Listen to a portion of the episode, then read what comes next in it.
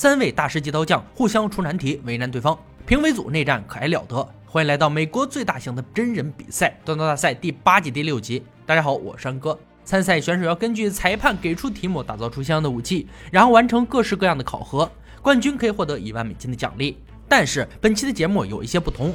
休假在家的老白突发奇想，要与另外两位评委切磋一下。规则很简单：班曾经在伦敦博物馆见过萨顿湖剑，此剑发现于英国萨福克郡的萨顿湖基地，应该是七世纪初国王拉德瓦尔德的佩剑。制作复杂，有花纹焊接、扭曲钢和锻铁，手柄镶有金块和石榴石。一千三百年后，刀匠大师斯科特兰顿一比一进行复刻了这把剑，现在于大英博物馆与原件一起展出。班有两个礼拜时间铸造这把剑，届时老白会进行一系列的测试进行检测。班计划从制作八块堆叠钢开始，每块都拉伸成细杆，并从中扭曲，然后四根一组焊接在一起，最后将这两块板反向重叠，这样就能得到扭曲的剑心。多余的钢材用来制作剑刃钢，套住剑体。一系列的操作细致繁琐。极其考究手艺，用了整整一天的时间才做出长杆。第二天又忙到凌晨两点做扭曲，每根杆长三十英寸，还要将它们再焊接熔铸，整整用了四天，班才将所有钢坯锻成一体。却因为过于疲惫，使用动力锤塑形时把钢坯拉得太长了。这里他又给我们展示了一种技巧——颠覆，即加热一段钢坯后再施压，将其挤入刀刃中，以达到缩小体积的目的。实际上他也是第一次这样做，好在最终结果还不错。留给他的时间还有八天，接下来要将五磅的剑身减轻到两磅。一把好的武器不会有累赘般的身体，剑更是这样，锋利坚固的同时还要轻便。两天时间完成打磨，下一个环节是制作手柄，柄材选用结实耐用的黄杨木，搭配黄铜配件做成护手，非常漂亮。当然，原版的金饰更好看，咱用不起。第十天时进行热处理，班对此相当重视，严格监控每一秒的温度变化，确认期达到预定标准后立刻淬火。结果稍稍不尽人意，有些翘曲。好在角质是班的拿手绝活，一把笔直坚固的剑身终于诞生。最后一天给圆头盖做雕刻，班没有时间用石榴石进行细致做工，只能用环氧树脂配合搪瓷进行做旧，让它看起来有年代感。将剑身从酸中拿出，看到上面美丽花纹的那一刻，班知道自己这两周的辛苦没有白费。拨通老白与大帅的视频，当着他们的面全力挥砍竹竿证明强度，再轻松削断快递箱展示锋利度。老白要求他做的武器完成，现在该轮到大帅出难题了。要求很简单，用你从没做过的材料给我们做把剁刀，然后用暴力的手段进行测试。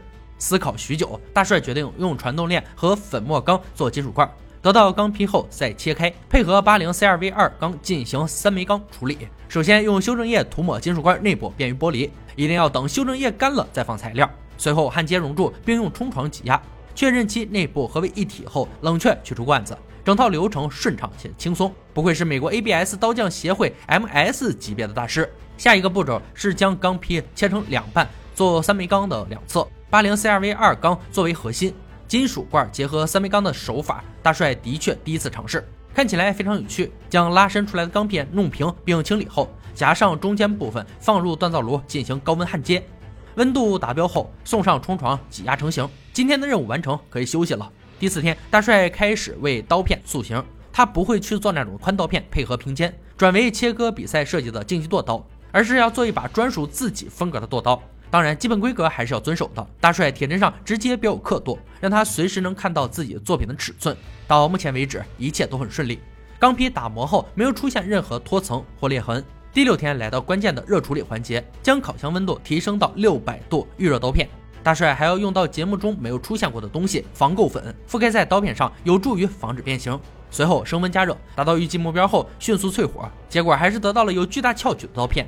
大帅有些无语，从头到尾一丝不苟地做下来，就弄出这么个玩意儿，真丢人。他肯定不会放弃这块钢，到底能不能用，还得尝试补救后才知道。方法是二次淬火，这次出炉的刀片很不错，只剩刀尖有个很小的弯曲，可以很容易的在磨床上解决。后续几天，大帅给刀片做完了所有的加固步骤，刀背回火更好的吸收动能，刀柄回火更加结实耐用。最后一天完成时刻，让刀身更加美观。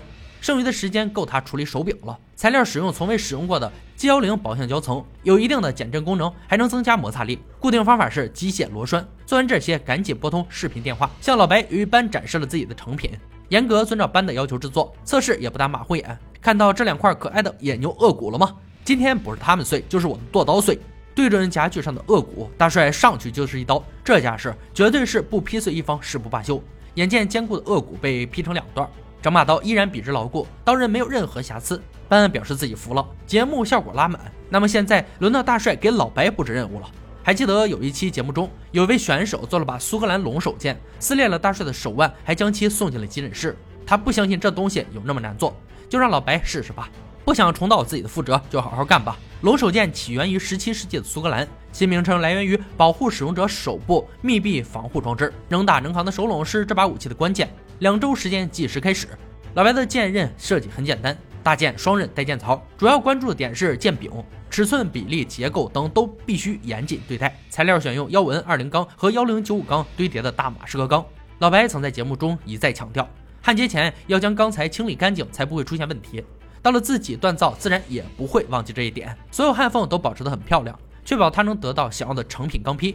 第三天，钢片塑造完成，长度在三十一到三十一点五英寸之间，拥有两英寸的底座以及更宽的圆形尖端，重量在一点一到一点二磅之间。数据这一块拿捏的死死的。健身成型后，紧跟着便是热处理。在进行热循环时，老白悠哉悠哉的看起了书。这被他自己称之为合理利用时间，绝对不是偷懒。温度足够后，立刻淬火，取出的成品在刀柄附近出现翘曲，果断回炉加热，二次淬火。这次结果让老白很满意，激动地骑着摩托车溜了一圈。回来后对剑身进行了细致打磨，随后该对付这个复杂且重要的防护罩了。仔细研究资料后，老白决定做一个独一无二的高难度护手，灵感来源于亚伦的苏格兰龙护手。制作这东西可比健身要难得多。设计图纸、雕刻造型，再弯折打磨，就这还仅仅只是一部分。别忘了，中央还得有与之配合的手柄。并才选用防粘的胶合板，样式是皮革包裹的螺旋把手。做出来后发现重量超标，赶紧买来较轻的长绿灌木进行替换。做起来繁琐，说起来容易。将零部件做好之后，开始组装调整。别忘了还要在其中加上皮革覆盖物。这把剑的手柄复杂程度堪称一绝。好在老白技术过硬，并且耐心充足，赶在两周内完成了武器制作，兴奋都拨通了视频通话，当着两位损友的面进行测试。他找来了陪伴自己十五年的盾牌测试强度。龙首剑的剑刃攻击不是重点，主要在于防护罩是否坚固。老白将盾牌敲出巨大凹陷，手腕一点问题没有，然后用无花果树枝检测锋利度，轻松斩断，毫不费力。这绝对是一把非常棒的剑。到此，三位评委勾心斗角就画上了句号。可能有小伙伴问，为什么不找乐哥？